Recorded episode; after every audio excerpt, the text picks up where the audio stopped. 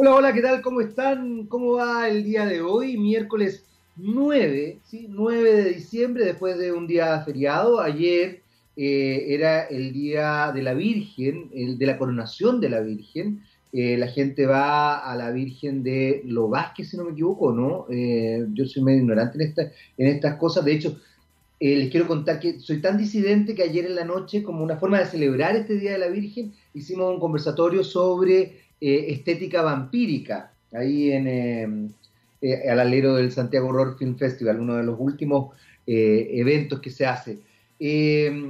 Pero bueno, venimos después de un feriado. Venimos después de un feriado, así que espero que todos hayan descansado, que todos hayan hecho sus abluciones si tenían que hacerlas, sus rezos, sus mandas, sus no mandas, etcétera, etcétera, etcétera, etcétera. Lo venimos diciendo todos los días eh, y lo reitero, eh, ya es un hecho que se volvió a fase 2, una fase 2 un poco rara, con algo de fase 3, un poco de fase 4, eh, el virus efectivamente parece que se pone más malo entre las 12 de la noche y las 5 de la mañana y los fines de semana se pone muy, muy malo, eh, porque en definitiva, en ciertas instancias como que el virus es, malo. Por ejemplo, parece que en el teatro el virus es malo, en los cines el virus es malo, pero en la cabina de un avión el virus no es malo. Eh, parece que el virus es malo si es que usted va a regiones, pero si usted va fuera del país el virus no es malo. Es una cosa rara. Pero lo importante acá, lo importante, ¿por qué hago todo este comentario? Porque en definitiva lo venimos diciendo, el virus no ha pasado, la pandemia no ha pasado, la verdad es que no hay, no hay una, una idea real de que esto eh, se aplaque.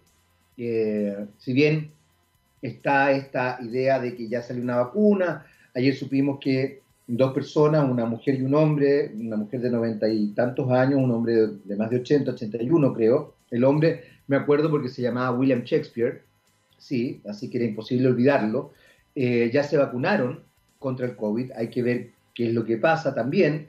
Eh, pero lo importante es que la pandemia no ha pasado, lo hemos dicho todo el tiempo, y la pandemia ha quitado tranquilidad, trabajo, salud, lamentablemente familiares, eh, crisis financiera a muchos chilenos. Sin embargo, también muchos chilenos de manera responsable nunca han perdido la esperanza para que esto se reponga y también han tenido la capacidad de ver el vaso medio lleno, entender que finalmente esta pandemia ha puesto en el tapete un elemento que es fundamental, la posibilidad de reconstruir nuestra sociedad desde una perspectiva verde y social. Este es un compromiso eh, que ha adquirido Aguas Andinas, y ha adquirido de manera fundamental con la reactivación de Chile, eh, porque Aguas Andinas se suma con inversiones para, eh, para combatir el cambio climático y generar miles de empleos. Ese es un gesto real, que Aguas Andinas se sume para combatir el cambio climático y obviamente generar miles de empleos. Así que bienvenida la reconstrucción verde y social, nos dice Aguas Andinas. Em, a ver, ¿qué quieren que les diga? Estoy, impactado con todo lo que ha pasado. O sea, ya lo dije al principio eh, y, lo estaba eh, estableciendo. La verdad es que cuando la comunicación es eh, ambigua, es rara, establece distintas miradas, la comunicación no logra su objetivo real. En ese sentido, hoy día, en algún minuto, la verdad es que yo no veo muchos matinales, ¿ah? no los he visto nunca. ¿Me ha tocado trabajar en ellos? Sí, eh, si el día de mañana me llaman y me toca trabajar en uno de ellos, bienvenido sea, ahí veré si es que realmente me conviene, quiero, puedo y necesito hacerlo. Pero en lo concreto, en lo concreto, es que cuando la comunicación es equívoca, el receptor también eh, equivoca el mensaje. Y eso es lo que ha pasado con la comunicación política desde el Ministerio de Salud, desde el Gobierno de Chile y desde varios medios de comunicación de masa, fundamentalmente la televisión. Eh, no han sido ni críticos ni claros a la hora de establecer una mirada real de qué es lo que significa esta pandemia, de cómo se va a sobrellevar esta pandemia, de cómo tenemos que actuar en esta pandemia. Eh, cuídense, pero salgan. No se relacionen, pero vayan a consumir a distintos lugares. eh, establezcan ciertas miradas respecto a, de cuidado respecto a ciertas cosas, pero no hagan esto otro. La pandemia ha sido bien compleja, pero la comunicación respecto a la pandemia ha sido más compleja aún. Porque en definitiva, eh, cuando tenemos una sociedad cuyos solo, cuando solo, solo el 2% de esa sociedad entiende lo que lee, entiende lo que escucha, entiende realmente lo que se le está diciendo, o sea, es capaz de discernir en realidad lo que se está diciendo, no de interpretar emocionalmente lo que se está diciendo, quiere decir que tienes un 98% de personas que, con las cuales no te estás comunicando. Y en ese aspecto, los medios de comunicación no están eh, siendo efectivos. Y la comunicación tampoco está siendo efectiva 100%. Sobre todo cuando tú no tienes la capacidad de interpretar aspectos simbólicos de la realidad. Y eso es muy, muy importante. Cuando uno ve a un ministro de salud, como el señor París, carraspeando cada vez que tiene que dar una información, uno tiende a leer ambigüedad en el mensaje. Cuando uno ve eh, a un eh, senador eh, diciendo que en realidad lo que hay que eh, reforzar es la economía, no estableciendo esta mirada, yo ojo, no estoy para nada en contra de la economía, de hecho vamos a hablar hoy día justamente de estudios de mercado y todo eso, pero cuando, cuando tú ves que en realidad lo que se refuerza es lo económico, en desmedro de la salud y de las políticas sociales, cuando no hay un cambio real de giro eh, o de discurso llama la atención. Y esa ambigüedad es compleja. Me, preocupa, no puedo dejar de, mencionarlo, no puedo dejar de transmitirlo, porque creo que la situación es absolutamente compleja. Eh, por otro lado, el próximo lunes hay eclipse, hay eclipse, y solamente voy a hacer este comentario, porque sé que este no es el lugar adecuado para hacerlo, ¿ah?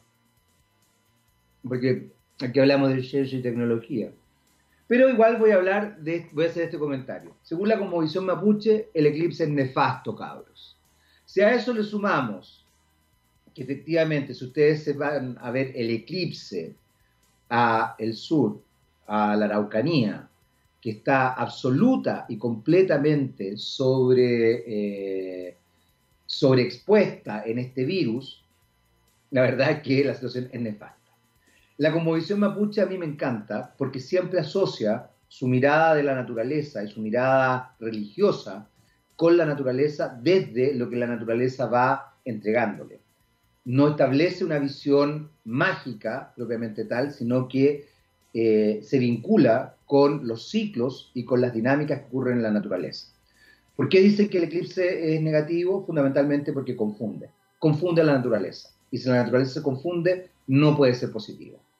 Eh, además lo llaman la muerte del sol, el sol negro. Eh, así que nada, me voy a dar el lujo de, en una radio de ciencia y tecnología, donde además hablamos de ciencias sociales, hablar un poco de brujería. Y para eso vamos a presentar nuestra primera canción, October Country, que además lo pedí yo. Porque, ¿qué mejor, qué mejor que tu polola sea una bruja? ¿eh? My girlfriend is a witch. Y ya estamos de vuelta aquí en TX Topics por texradio.com y ese era October Country y yo soy de esas personas que me siento orgulloso si es que mi polola o mi esposa o mi mujer es una bruja. My girlfriend is a witch, ahí está October Country. Y ya está con nosotros Pavel Castillo, gerente comercial de Corpa Estudios de Mercado. Pavel, ¿cómo estás? Bienvenido aquí a TX Topics. Hola Jaime, buenos días, muchas gracias por la invitación. Al contrario, gracias por acompañarnos, gracias por, eh, por estar acá con nosotros y por eh, estar en esta conversación que siempre es muy, muy eh, buena para quienes nos están escuchando. Cuéntame, Pavel, ¿qué es lo que es Corpa? Estudios de mercado, ¿qué es lo que es? Bueno, Corpa es una empresa de estudios de mercado, como tú lo dijiste. Nosotros realizamos estudios de mercado y intelligence, que es básicamente ir asesorando a empresas en la inteligencia de mercado que se puede implicar y y bueno, nosotros trabajamos con, con las principales empresas eh, del país, realizamos todo lo que son estudios de marca, testeos de productos, colaboramos mucho en, el desarrollo de productos, eh, de empresas, eh, evaluaciones de proyectos y también hacemos estudios de pricing de, y, y, de otras áreas también. Entonces ahí a nosotros nos influye mucho el tema de, de las tendencias sociales, de cómo se están comportando las personas, de cómo van, van cambiando los gustos, las percepciones y también obviamente cómo, cómo se va comportando la, la, economía y las nuevas oportunidades que se van abriendo. Y en ese, y en ese sentido eh, puede, puede ser muy, muy interesante las nuevas oportunidades que se están abriendo en Latinoamérica con, con esto de, de, la pandemia, si bien eh, eh, hemos tenido grandes, grandes problemas que ya los conocemos, pero, pero también también quizás nos falta ir conociendo o, ir pensando más en las oportunidades que se abren. ¿Qué oportunidades se abren? Por ejemplo, eh, hay, hay, hay varios procesos que se están viviendo. Hay un proceso que, que se conoce como nearshoring, que en el fondo es que, que las empresas se dieron cuenta, eh, las multinacionales, estamos hablando de que, de que al, al tener un riesgo de desabastecimiento porque producen en tal lado esto, en otra parte producen lo otro, y, y como se cortaron esa, ese proceso de, de, abastecimiento al inicio de la pandemia, sobre todo, las empresas dijeron, bueno, quizás no tenemos por qué estar produciendo en todos lados del mundo, sino que podemos ir produciendo en sectores que sean más cercanos. ¿ya? Entonces, eh, eso es un proceso muy, muy interesante porque va a hacer que varias fábricas, varias eh, industrias que tengan estas grandes empresas se pueden ir moviendo. Ya, ya no es necesario que esté gran parte de eso en China, porque aparte China tiene, tiene proyecciones de, que los salarios vayan creciendo. Entonces se están abriendo muy buenas oportunidades en lo que es Latinoamérica y lo que es también en resto de Asia. Eh, y, nosotros como Chile tenemos que aprender a cómo poder aprovechar eso, por ejemplo, porque no, eh, hasta ahora no le hemos sabido aprovechar bien. En ese aspecto, Pavel, eh, Chile ha desarrollado una economía más bien extraccionista y fundamentalmente, eh, esto es una opinión muy personal, no, no, no, no tiene por qué identificar para nada, yo siento que un poquito depredadora en, en general, digamos. Eh, y no le ha dado fuerza ni un input importante a lo que es la industria. Al contrario, es como que nosotros somos exportadores de materia prima y recapturamos, digamos, esa materia prima una vez que está desarrollada en otros países llama la atención porque Estados Unidos, eh, fundamentalmente desde la perspectiva del gobierno de Trump, eh, eh, desarrolla una economía mucho más localista, por así decirlo, mucho más hacia adentro. Es una de las cosas que él propone en su, en su programa en estos cuatro años. Bueno, ahora está en otro rollo Trump y, establece la idea de hacer grande América nuevamente. Estados Unidos, en realidad, América es bastante grande y en los presidentes de América, pero ese es otro tema. Eh, y fortalece la industria estadounidense. Eh, esa, esa mirada dentro de, la, dentro de una economía global, globalizada que, plantea un mercado eh, mundial unido, donde las, las distintas alianzas se desarrollan en esta dinámica, hoy día quizás producto de la pandemia empieza a establecerse con otras, con otras formas de observar. ¿Qué es lo que están viendo ustedes? Porque una cosa es el mercado chileno, que yo tengo la sensación de que todavía no cambia mucho, y otra cosa es el mercado global. Eh, lo que ha pasado por Estados Unidos yo creo que es bien potente. No sabemos qué es lo que pase ahora eh, con la llegada de Biden, pero, eh, pero igual fue bien potente, fue una señal bien potente. La salida también de Inglaterra de la, de la Comunidad Económica Europea, de la Unión Europea, también es, es una señal importante. Y, y, estas, estas miradas, como te digo hace un rato, Pavel, más bien localistas, establecen ciertas, ciertas, eh, ciertas tendencias, o por lo menos un olorcillo a cambio, que no sé si sea bueno o malo, yo no soy economista, sino que es la observación que uno hace si es que lee algunas cosas y todo. ¿Cómo ves tú eso? Fundamentalmente entendiendo que, la economía chilena no tiene que ver con la industria, tiene que ver más bien con la extracción y con la explotación de los recursos naturales. Claro, sí, bueno, es cierto y, creo que esa es una crítica que, que, hemos hecho muchos economistas, que la, que, la producción chilena, básicamente, así como a grandes rasgos, si uno quiere mirar, pero eso es mucho de extracción, o sea, el, el proceso de llevar cobre hacia afuera requiere ciertos procesos, pero no hacemos chips, por decirte, de alguna forma. Exacto, es un ejemplo muy típico, digamos. No se hace el chip acá, sino que se manda para afuera y se hace afuera, en vez de hacerlo acá. Claro, o con el litio podríamos comenzar a hacer baterías, qué sé yo. Eh, y, eso, y esas son justamente las grandes oportunidades que, que, nosotros estamos viendo como Corpa que se abren en esta década.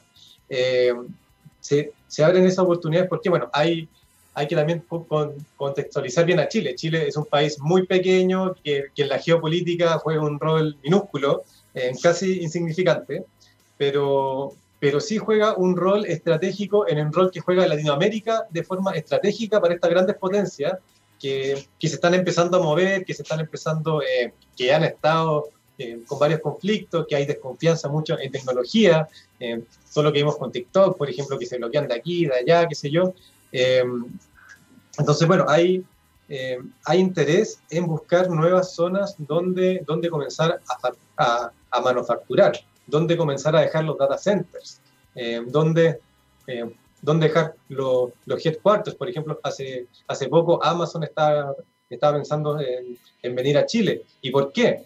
Eh, ¿Qué es lo que ven? ven? Ven a Latinoamérica un mercado eh, emergente, un mercado con mucho potencial de crecimiento, pero pero hay mucha inestabilidad en Latinoamérica, mucha inestabilidad política. Entonces Chile ahí, ahí toma un rol protagónico. ¿Por qué? Porque Chile es, probablemente el país más estable de Latinoamérica en los últimos 20, 20 años al menos, ¿cierto? 20 o 30 años quizás. Entonces, eh, Chile comienza a tener un, un, rol muy estratégico para estas grandes empresas que comienzan a tener movimiento, pero no lo estamos sabiendo aprovechar porque necesitamos un rol del Estado más fuerte en este sentido. Eh, el, el, modelo económico chileno, que es un modelo que, que, básicamente ha sido, ha sido muy liberal en lo económico, ha, ha puesto la regla de juego clara y, y, básicamente es jueguen, jueguen con eso. Eh, pero, pero no hemos dado cuenta que, que, los modelos asiáticos son, ok, tenemos las reglas claras, pero el Estado sí empuja. ¿ya? El Estado chileno no, no empuja mucho en lo económico. Pero, pero, pero sí se podría hacer para atraer grandes capitales, grande inversión, y eso nos ayudaría en mano de obra muy calificada que venga y que se empiece a entrenar acá. Eh, o sea, hay, hay muchas oportunidades eh, en Latinoamérica y en Chile, sobre todo, por el rol que, que va teniendo, y eso yo lo encuentro súper, súper interesante. Eh, entonces, entonces también hay, hay grandes desafíos en esta década. Por ejemplo, Latinoamérica sigue, sigue estando muy segregada en lo que es lo económico y lo que es lo social, por ejemplo, eh, ¿por, qué, ¿por, qué, seguimos tan segregados en lo económico, siendo, siendo una región tan pequeña, tan pequeña en términos económicos, es, es mucho mejor ir pensando en una integración. Y eso le conviene mucho a Chile. Chile, eh, si bien tiene mucha estabilidad, tiene buena mano de obra, eh, pero tiene un mercado enano. Entonces, eh, si, que, si que nosotros podemos pensar en abrirnos a otro, a otro mercado o tener mejores alianzas, eh, estamos pensando realmente en una integración económica, en una integración eh, social mucho más, eh, mucho más efectiva y Chile puede tomar un rol de liderazgo en lo que es Latinoamérica, sin duda. En ese sentido, Pavel, eh, Pavel el, el, a ver, yo te hablaba un poco de la, de la, economía proteccionista que había desarrollado Donald Trump durante su gobierno. Claro. Eh, y, tú mencionas, claro, ese es un mercado muy, muy, muy, muy grande donde si tú decides desarrollar, no sé, eh, herraduras para pulgas, vas a tener un mercado grande que compre herraduras para pulgas. Probablemente en Chile, capaz que haya alguien que le interese las herraduras para pulgas, pero van a ser dos consumidores, por ende tu mercado va a ser muy, muy, muy pequeño. Eh, desde ese punto de vista, hay una, hay una noticia que me pareció bien interesante, que, que, está desarrollándose, que, que, se está planteando en, en, Francia, si no me equivoco, eh, donde justamente se le está exigiendo a las empresas que dejen de hacer productos con, eh, con una vida útil limitada. Una de las cosas que empezó a ocurrir a propósito de, esto, de este mercado, de este mercado neoliberal, muy liberal, es que las empresas, eh, lo que además perjudica al medio ambiente, empezaron a desarrollar eh, productos con una vida útil X, eh, fundamentalmente para potenciar el deseo, digamos, de consumo. Se sostuvo el mercado o esta ecuación económica, que yo evidentemente no manejo, en, la, en el deseo del consumidor por, valga la redundancia, consumir. Y sacaron del, de, del espectro, del escenario, a miles de oficios que tenían relación con la posibilidad de arreglar eh, un refrigerador, de arreglar un computador, un televisor, etcétera, etcétera. O sea, salió del mercado ese oficio, murió, se extinguió. Eh, Francia hoy está exigiéndole por ley a las empresas que no pueden hacer eh, productos con, eh, con fecha de vencimiento, lo que potencia otra manera de ver el mercado. En ese aspecto, ¿cómo tú ves que va a ocurrir esa dinámica? Te lo pregunto porque justamente a raíz de esta pandemia, a raíz de lo que tú estás diciendo, las perspectivas que se abren post pandemia, eh, han demostrado, por lo menos en Chile, que incluso en pandemia, la sociedad chilena es una sociedad altamente consumidora, altamente consumista. O sea, em, em, llama mucho la atención porque te dicen no te, no te, no, te arriesgues, etcétera, etcétera, pero abren un centro comercial y se llena el centro comercial como que no hubiera, como que no pasara nada. Eh, las colas detrás de, de, una, de, una, tienda de ropa eh, eran impresionantes. Eh, no hay, no hay una conciencia real desde ese punto de vista. O sea, se ha hecho un trabajo muy bien comunicacionalmente hablando para que seamos una sociedad altamente consumista. ¿Cómo crees tú que va, va, va a cambiar esa perspectiva de mercado? ¿Va a cambiar esa perspectiva de mercado? En, en, Chile fundamentalmente, porque quizás en el resto del mundo está cambiando, están repensándose cosas. Tú hablabas también del rol del Estado. El, Chile tiene un Estado muy, muy cuchimizado, como diría mi abuela, o sea, muy, muy mínimo, muy, muy empequeñecido, eh, además un estado, un estado subsidiario, que por ende su rol es mínimo, o sea, de verdad no tiene ninguna injerencia concreta eh, respecto a ciertas cosas, y además con, eh, obviamente, con políticas públicas lamentables, o sea, es cosa de ver lo que ha pasado en esta pandemia, no, no ha podido dar abasto para sostener en aspectos que ni siquiera tienen que ver con salud, en educación y para qué decir en, otras en otras áreas. ¿Cómo ves tú que eso va a cambiar en Chile? ¿Por qué, ¿Por qué te lo pregunto? Porque también ustedes hacen estudios de mercado y el mercado está compuesto por individuos, el mercado no es una entidad abstracta. Y los individuos tienen emociones y los individuos son entes sociales y son entes psicosociales y, y funcionan de una manera. Y claro, funcionan como masa, pero también funcionan como individuos. Somos una sociedad compleja en ese sentido. ¿Cómo lo ves tú eso? Sí, mira, bueno, ahí, ahí tocaste varios puntos, pero... Eh, es su programa, así que abarque todos los puntos. Sí, eh, vamos, vamos a ver cómo, lo hacemos. Pero, por ejemplo, hay un tema que, que es súper interesante que son eh, la, dinámica en pos de, de, algo más ecológico y que varios gobiernos han estado impulsando con menos o más fuerza. Bueno, sabemos que el gobierno de Trump eh, hizo vista gordísima del tema, pero, pero ahora viene un nuevo gobierno que, que dijo sí, nos vamos a hacer cargo o vamos a ir avanzando en esta línea. y, y, y, esos son, son cambios concretos. O sea, por ejemplo, basta ver solamente cómo han subido eh, las acciones de la empresa eh, de energías renovables. O sea, hay acciones concretas, concretas que, se están llevando a, cabo y también eso va a ir afectando en todas las otras medidas. Por ejemplo, eh, el tema que ya hemos visto con el tema de las bolsas y, claro, la vida útil de los, de, de, los artefactos que usamos y ojalá que todo eso vaya en esa línea. Y en cuanto a los consumidores, esto es una percepción quizá un poco más personal, pero en base a todo lo que he visto, también eh, los consumidores, si bien son muy proclives a, decir, a mí me gustan los productos naturales, me gustan los productos reciclados, eh, lo que hemos visto nosotros es que, es que, claro, en la intención, en el decir, hay, hay muchas buenas intenciones, pero al momento de realizar las compras, al, al momento de elegir los productos, se quedan más bien en las buenas intenciones y se sigue priorizando eh, fuertemente variables como precio o algunas otras características de los productos.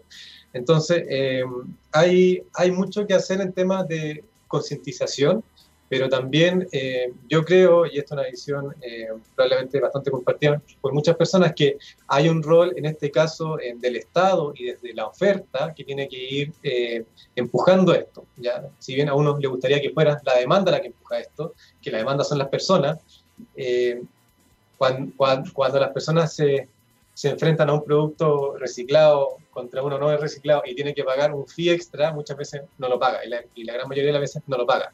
Hay, hay, hay, ciertos nichos que obviamente que sí lo pagan y que sí lo prefieren y que prefieren andar en bicicleta y que prefieren consumir ciertos productos o, o comprar ropa eh, eh, ya usada, qué sé yo.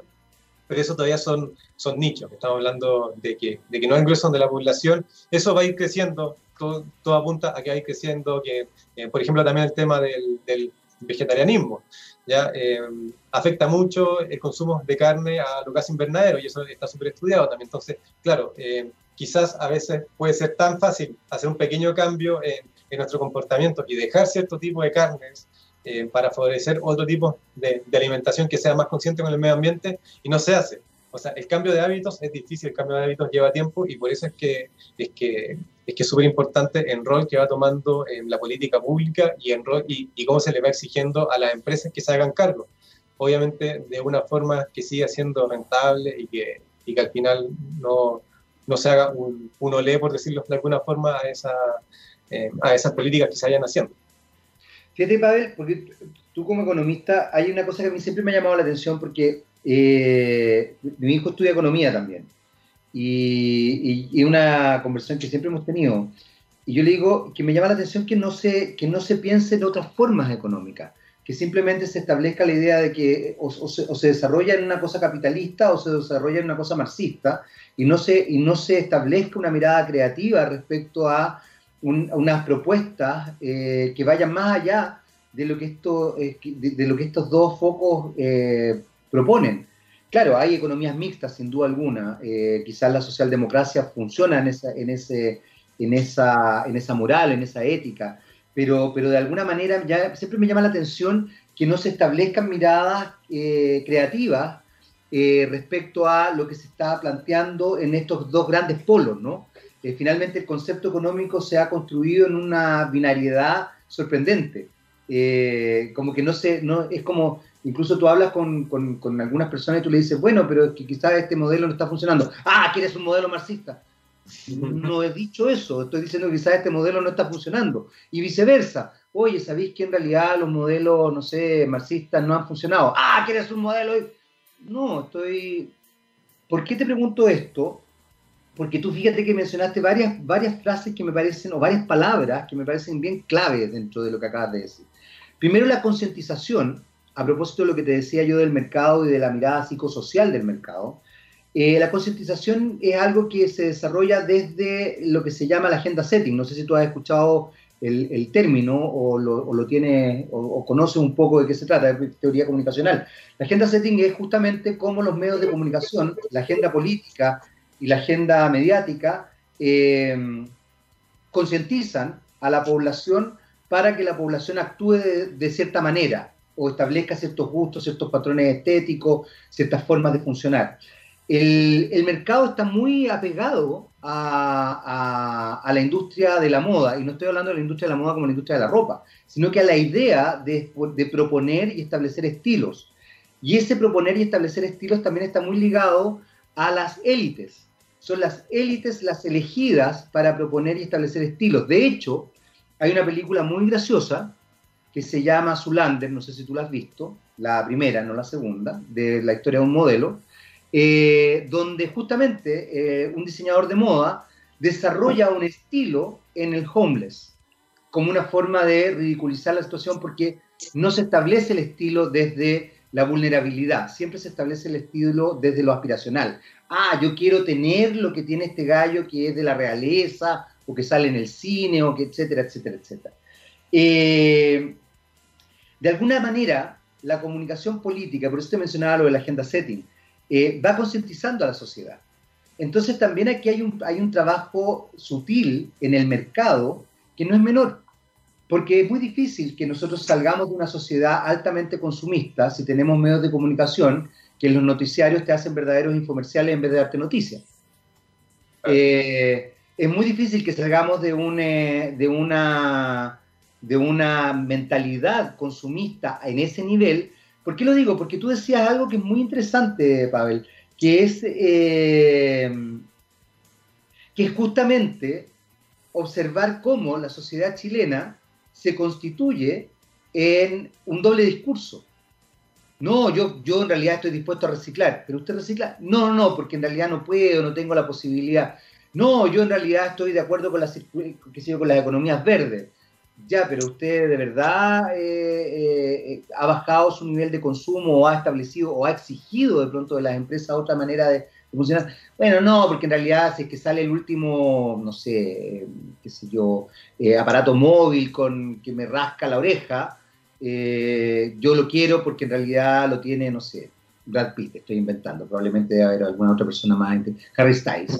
Eh, entonces, claro, desde ese punto de vista hay una situación compleja que se, que se va desarrollando. Ahora, hay algo que ustedes hacen y que yo lo leí cuando me metí a, a ver un poquito qué es lo que era Corpa Estudios de Mercado, que me parece súper atractivo, porque ustedes se focalizan en el trabajo con pymes. Eh, estoy en lo correcto, ¿no? Porque capaz que haya leído otra página, tú sabes que de repente uno, uno busca cosas y se encuentra con. llega a cosas insólitas. Eh, ¿Estoy en lo correcto? ¿Ustedes, ¿Ustedes trabajan con pymes o no? En general. que sí, porque si no estoy planchando.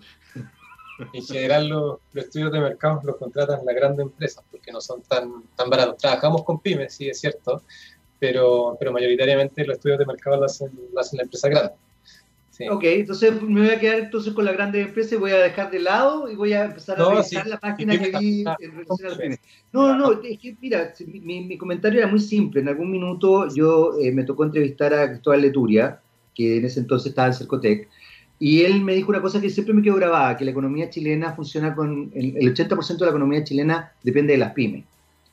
Eh, ahora es divertido porque las grandes empresas, por ejemplo, desde el punto de vista de la comunicación, y te lo digo yo que me interesan mucho las comunicaciones, eh, se equivocan muchísimo desde el punto de vista comunicacional. Mm. Eh, eligen a rostros que no son queridos por la masa, sino que son queridos por la élite, que es distinto. Eh, establecen estéticas que no son aceptadas por la masa, sino que no son aceptadas por la élite, que es distinto.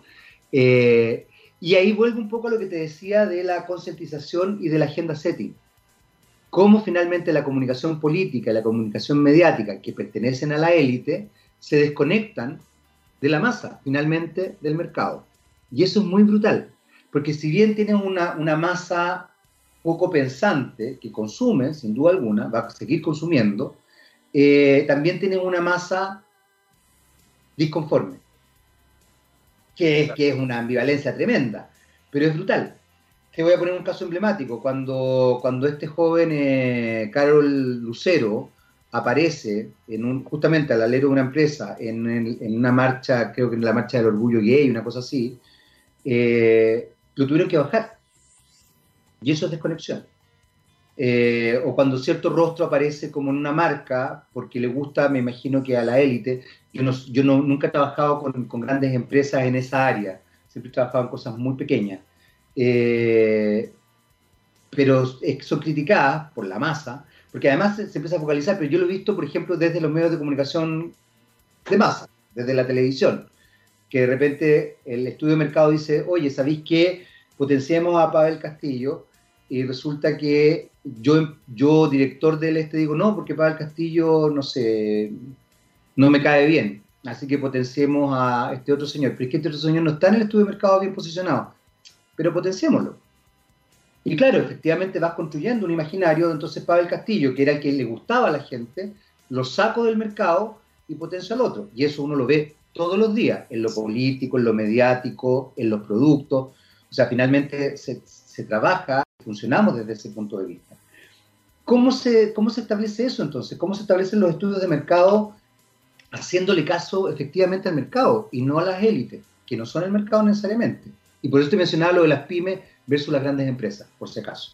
Sí, mira, eh, hay, hay, muchos casos como, súper interesantes de, de, lo que tú dices. Por ejemplo, yo me acuerdo eh, una vez de, de, haber hecho estudios para eh, la plana ejecutiva media, por decirlo de alguna forma, quiso, quiso sacar un producto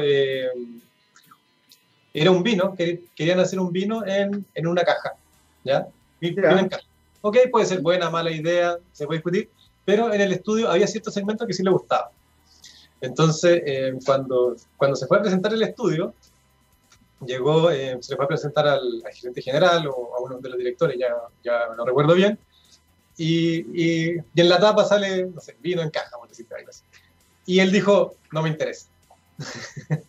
no me interesa y no se puede presentar el estudio, ya, estuvo hecho todo.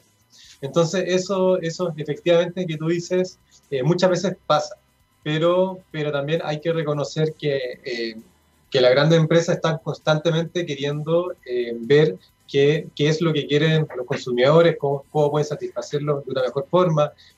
hay, hay un esfuerzo súper grande ahora en Chile de las empresas de empezar a innovar. Yo creo, yo creo que Chile se lleva atrás muchos años en innovación. Las empresas se quedaron muy atrás muchos años, pero en los últimos dos o tres años yo siento que hay un interés genuino de las empresas por innovar, por hacer las cosas distintas, eh, por buscar soluciones creativas que antes eso no existía.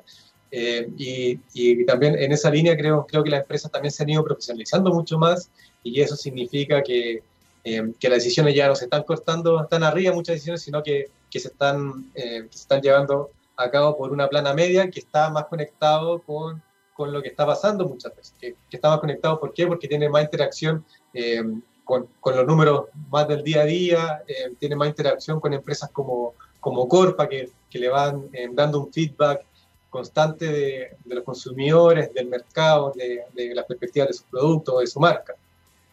Entonces, yo creo que eso se, se, va haciendo, se va avanzando y, y, y yo veo muchas empresas que lo están haciendo bien, yo veo muchas empresas que lo están haciendo bien eh, y, y, eso nos deja tranquilos, o sea, muchas empresas que, que nos están consultando más, que nos están preguntando más, que, que les interesa saber, hay todavía obviamente quedan, quedan empresas quizás más conservadoras o de, o, o, o de una forma de ver los negocios más antigua también, que, que, es mucho de yo creo esto y esto se va y, y no necesito probarlo porque yo tengo la verdad y entonces claro, hay hay, hay dinámicas de, de, negocio que son poco de hablar, son poco de discutir, son pocos de discutir sobre datos también. Entonces, eh, también hay, ahí hay un esfuerzo de, bueno, hagámosle caso a los datos, eh, profesionalicemos las decisiones, hagámoslas más racionales, eh, y, y, eso, y, eso, significa también escuchar mucho más al, al consumidor, lo, lo, lo, que no quita que uno pueda desarrollar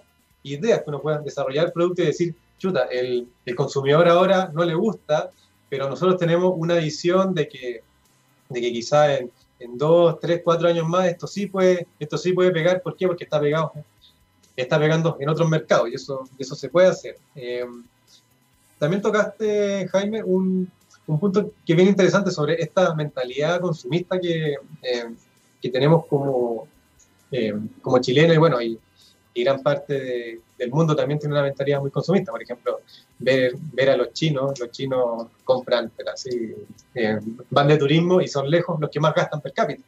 ¿ya? Eh, entonces, Chile sí, hay una mentalidad consumista, pero, pero también hay muchos otros países una mentalidad muy, muy consumista. Lo que sí me llama mucho a mí la, la atención y, y, es que nosotros hemos estado haciendo estudios para, para, saber cómo es la salud mental de los chilenos. ¿ya? Eh, nos hemos enfocado en esa área, creo, creo que un área que, que ha estado súper eh, olvidada, que, que, se ha priorizado mucho lo, lo, económico, y la salud mental en los chilenos se ha visto muy, muy afectada. Eh, por ejemplo, en temas de la pandemia o de las relaciones de pareja, hay, hay, hay mucho por ir avanzando. Muchas personas con estrés, eh, todavía, eh, estos datos todavía no lo hemos publicado, pero, pero, pero más del 60% de las personas dice sentir estrés constantemente. 60% es muchísimo, es muchísimo. Eh, molestias en la espalda, en las articulaciones, molestias estomacales, o sea, hay, hay, hay grandes problemas ya de salud física y, de, de, salud mental que, que, claro, que de, de, alguna forma cuando esto no se trata bien, un, uno genera eh, formas de salida fáciles y una forma de salida fácil es consumir. De hecho, eh, yo por ejemplo, así, n igual a 1, pero el fin de semana estaba, estaba con una amiga y, y, ella me decía, yo cuando me siento mal, en vez de, de, pelear, por ejemplo, en vez de buscarme, voy y compro cosas. Y así me relajo. Y eso, eso es un comportamiento que se da, que existe, que son compras muy, muy impulsivas y, y, en el fondo eso, cuando es a nivel generalizado, es un problema. Eh, es un problema porque te hace que, que, te aumente la deuda, así que hay facilidad de, de, de acceso al crédito, eh, te, te empieza a generar problemas por otros lados que al final te, te hacen estar en una bicicleta que, que, se empieza a mover, que, se, que empieza a ser poco sana. O sea, si, pero, si, esa, pero esa poco sanidad, Pavel, es, es, es, es, parte también de la construcción social. Porque, porque si tú piensas, la identidad, por lo menos del chileno, yo no me voy a meter en otros países porque no los manejo, pero sí la del chileno la manejo, he vivido acá muchos años. Eh, y la identidad del chileno, de un tiempo a esta parte, y no de poco tiempo a esta parte, desde hace por lo menos 40 años, eh, se construye en función del consumo. El ejemplo que tú acabas de dar. Porque, porque si tu amiga satisface sus problemas en vez de ir a un psicólogo a un psiquiatra, a un psicólogo probablemente porque quizás no tenga algún tipo de problema tan, tan complejo, pero sí emocional que, que, que le lleva a esta solución. Porque además solucionar los problemas consumiendo no es solucionar los problemas, es tapar el problema. Pero sin embargo, tú construyes la identidad en el consumo. Eh, yo tengo una amiga también eh, que me da risa, me dice exactamente lo mismo que tú. Una, es una mujer que además le va muy bien, entonces ella, por ejemplo, tengo un problema, voy a cambiar el auto. Tengo un problema, me voy a comprar zapatos. Tengo un problema, me voy a la peluquería. Pero el problema no se va. Y lo peor de todo es que te cambias el auto, andas, no sé, una semana, dos meses en el auto y de repente llega un minuto en que el problema vuelve a flotar o te pones los zapatos, encuentras que te ves maravilloso, maravillosa, o te cambias el color del pelo, o te, o te no sé qué, o te pones otra polera, y te encuentras que es fantástico, pero el problema no se va a acabar. ¿Y por qué te lo planteo? Porque, porque yo creo que la salud mental, a propósito de que me parece muy loable lo que ustedes están haciendo, pero es difícil establecer una, una salud mental o sanear una salud mental cuando la sociedad y justamente el mercado está construido en que sea insano mentalmente. Porque si yo suplo mi problema en el consumo, no estoy resolviendo el problema. Al contrario, estoy profundizándolo. Más aún si es que tengo capacidad de crédito. Y finalmente, imagínate tu amiga, para poner ese ejemplo, dice ya, ok, yo paleo mi problema comprándome un par de zapatos. Voy a comprar un par de zapatos. Me gusta un par de zapatos carísimo de, no sé, a ver, déjame ver, no, no manejo marcas, pero una marca de estas así locas que cuestan, no sé, que pueden costar 200 lucas un par de zapatos existen. Y ella dice, ya, chuta, no tengo 200 lucas extra, tengo 50, pero quiero ese, porque ese es el que me va a satisfacer, porque en realidad cuando yo vaya a la comida no sé dónde, cuando me junte nuevamente con Pavel y Pavel vea mis lindos zapatos, eh, yo me voy a sentir una reina. Ah, ya, después, ya. Entonces me endeudo. Eh, resulta que está, hay, hay, y eso hace tiempo, no es ahora con la pandemia, la precarización laboral es un tema importante en nuestro país. Eh, entonces me endeudo y resulta que se precariza laboralmente el área donde ella trabaja. Entonces le bajan el sueldo, ni siquiera la echan, le bajan el sueldo. Chuta, no puedo pagar el crédito de los zapatos. ¿En qué minuto me compré los ah, zapatos? Odio los zapatos, no me voy a poner más estos zapatos. Duermo como las pelotas, me estreso acá. A ver, hay un sistema en ese sentido que es que tú lo acabas de describir muy bien, pero es un sistema feroz es un sistema, ahí cuando yo te decía al principio de la conversación, cuando te hablaba de, lo depredador, lo depredador no es solamente depredar los bosques nativos o el agua, o depredar es depredarse también uno. Porque si yo te convenzo a ti de eso, te convenzo de que tú vas a solucionar la vida comprándote poleras blancas, ponte tú, ya que estás con una polera blanca, eh, lo más probable es que no soluciones la vida. Es más, lo más probable es que te compliques la vida si es que el día de mañana no hay tantas poleras blancas y tú crees que solucionas la vida comprando poleras blancas. Este es un tema, es súper interesante y, y, es súper profundo porque, por ejemplo, eh, las marcas quieren proyectar, quieren hacer eh, sentir que al usarlas, que al, que al, consumirlas, tú vas a lograr cierto bienestar emocional muchas veces. Muchas veces eh, te llevan por lo emocional. construye la publicidad además. Sí, sí.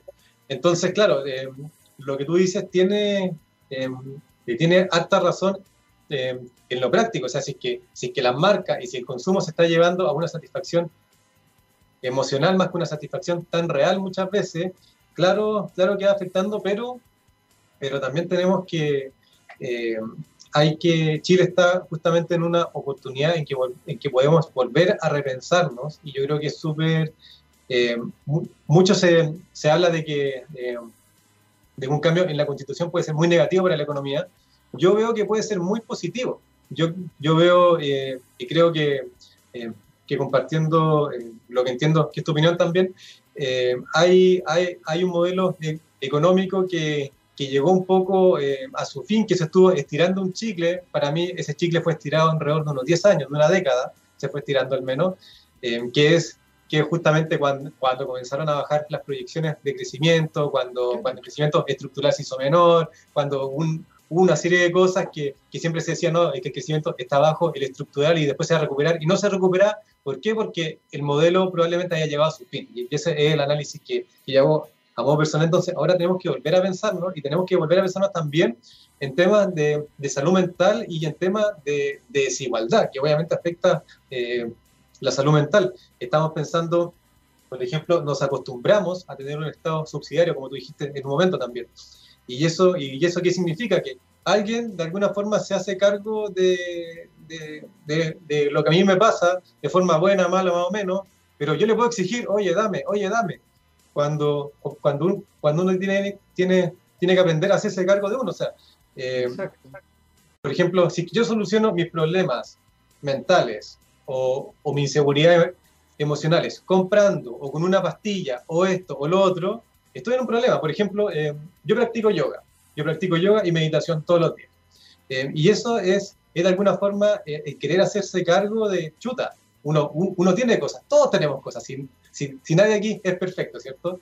Pero, pero bueno, ¿cómo yo trato de hacerme cargo con las herramientas que yo tengo y cómo las voy desarrollando? Y eso no tiene por qué quedar en, en ciertos grupos de personas que, les gusta más esto o que les gusta más lo otro, sino que uno puede ir pensándolo en la educación. Por ejemplo, en la educación a nosotros nos enseñan a sumar, a restar, nos enseñan que son las células, pero no nos enseñan cómo, cómo funcionan nuestras emociones, no nos enseñan cómo funciona nuestra mente, no nos enseñan a cómo, a cómo manejar nuestras emociones. Eh, basta con una pataleta, basta irse, basta hacer un berrinche, eh, basta negarlo. ¿Qué, ¿Qué, pasa cuando, cuando yo, eh, no sé, pues llevo, llevo cierta emocionalidad o cierta experiencia y la restringo. ¿Qué pasa en mí? ¿Alguien, ¿Alguien me enseña eso? No. Pero sí tengo que aprender a sumar, a multiplicar, a restar, a todo eso. Y eso tengo que hacerlo bien, porque eso entra en la PCU o en la BTU ahora. Pero hay, hay, hay muchos otros temas que, que estamos en una súper buena oportunidad para, para repensarnos y salir mucho más fortalecidos de, de, de, estas discusiones que se están dando de fondo. Y aquí, bueno, aquí hay, obviamente hay ciertos enemigos. O sea, por ejemplo, eh, políticas de, demasiado populistas o, o, o, o de, de, repente también hay, hay, un conservadurismo en Chile todavía muy fuerte, eh, que de alguna forma que, que, ya no se condice con, con, lo que estamos pensando en la Constitución, que la Constitución hay que pensarla de aquí a 20, 30 años, sino vamos a pensar en cambiarla en 5 años después. Hay que, hay que dar un horizonte largo y hay que ver justamente qué es lo que viene y qué es lo que se necesita. Y, y, y hay que ir teniendo este tipo de, de discusiones y el problema de salud mental es un problema que existe, un problema que existe y, y hay que ver cómo nos hacemos cargo. Yo no soy experto obviamente en esto, pero, pero, pero, pero, sí me imagino que al menos en la discusión de fondo que se da, uno, uno, puede, uno puede ir pensando cómo, cómo hacerse cargo de, todo esto que estamos hablando. Eh, y ahí hay, hay mucho, mucho por avanzar, yo creo, mucho por avanzar. Hay, hay, me parece, me parece muy interesante lo que plantea, es, potente porque también pensaba, escuchándote, a raíz de lo que tú estabas diciendo, que finalmente hoy día el foco del marketing, de la publicidad y de las comunicaciones en, la industria se ha establecido más que en la credibilidad, justamente en jugar con las emociones. Usted va a ser más feliz si tiene esto. No, entonces el consumidor no es un consumidor eh, consciente, sino que es un consumidor emocional. Eh, yo no compro un producto porque tenga calidad el producto, yo compro el producto porque el producto me va a hacer más feliz. Y tampoco observo, por ejemplo, a un eh, intermediario que podría ser un rostro, porque ese rostro tenga credibilidad. Yo observo ese rostro porque ese rostro es glamoroso. No claro. porque sea un gallo creíble o una galla creíble, sino que porque es glamoroso. Entonces, ah, capaz que yo esté así de lindo o de linda o de glamoroso o de no sé qué, pero no es que sea una persona que me diga, ¿sabe qué? Eh, no sé, esta lavadora lava bien porque efectivamente lava bien y se lo estoy diciendo yo que soy una persona que, es, que soy de verdad, que de verdad creo, o, si yo tengo esta lavadora es porque de verdad lava bien, no porque yo soy glamoroso ocupando esta lavadora. Ese es un cambio también sustancial, psicosocial, que yo creo que es importante tomarlo en perspectiva. Eh, se nos acaba el tiempo. Eh, yo creo que bordeamos hartas cosas, pero, pero me quedo con hartas cosas en el tintero también eh, respecto al trabajo de, cómo se, va, se van a abrir eh, los mercados y los desafíos que se vienen como país. yo creo que lo tocamos de alguna forma. Eh, el trabajo que ustedes desarrollan como estudios de mercado me parece alucinante, los felicito. Qué bueno que estén tomando en consideración el tema de la salud mental porque creo que es muy importante para tener un buen mercado. Yo creo que un mercado saludable también es un mercado que tiene una salud mental o que los, que los individuos que la conforman tienen una salud mental eh, óptima. Eh, incluso pensaba en algo muy bonito que pasó hace un tiempo con Jacinda Arden, eh, primer ministro de Nueva Zelanda, primera ministra de Nueva Zelanda, y ahora pasó en Irlanda. Jacinda Arden para la Pascua de Resurrección le dice a los niños que el conejo tiene salvoconducto, que va a aparecer igual. Y ahora el gobernante de Irlanda dice, relájense porque el viejo pascuero eh, está por sobre la pandemia, va a venir, le habla a los niños. Mm. Eso es salud mental también. salud mental es ser empático, salud mental es acoger, es contener, es no retar por retar, es, hacerse cargo también de los errores. Entonces me parece muy bonito, felicitaciones que estén tomando ese, ese punto en consideración y ojalá el, el, conservadurismo extremo que el que vivimos a veces de desde las grandes empresas empiece a, abrirse. Ni siquiera a cambiar, pero por lo menos abrirse. Yo creo que ya cuando se abre un poquito, por lo menos empieza, se empieza a pensar.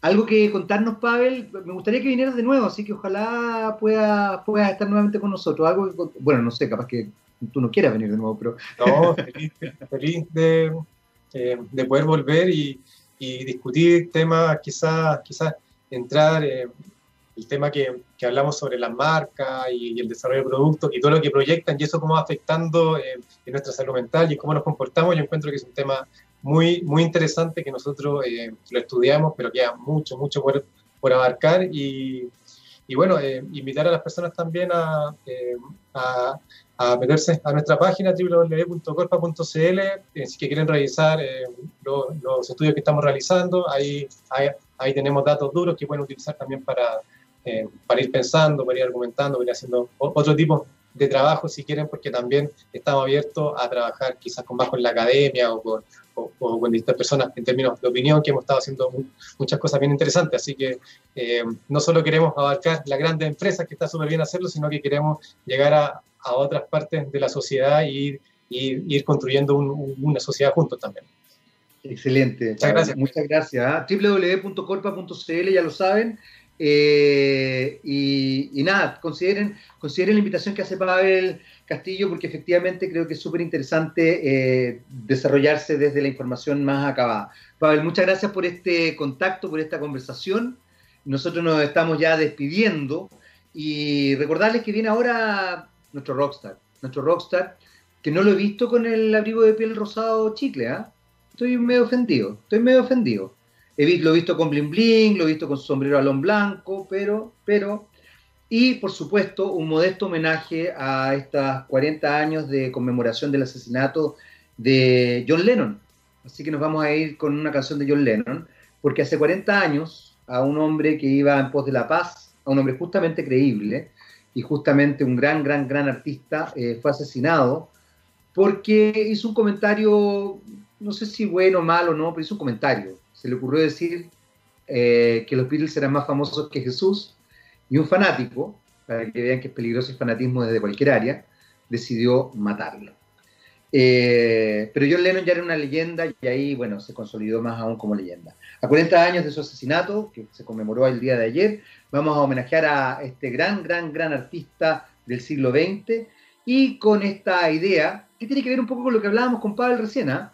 juegos mentales, mind games. Chao, chao, hasta el viernes. Chao, Pablo.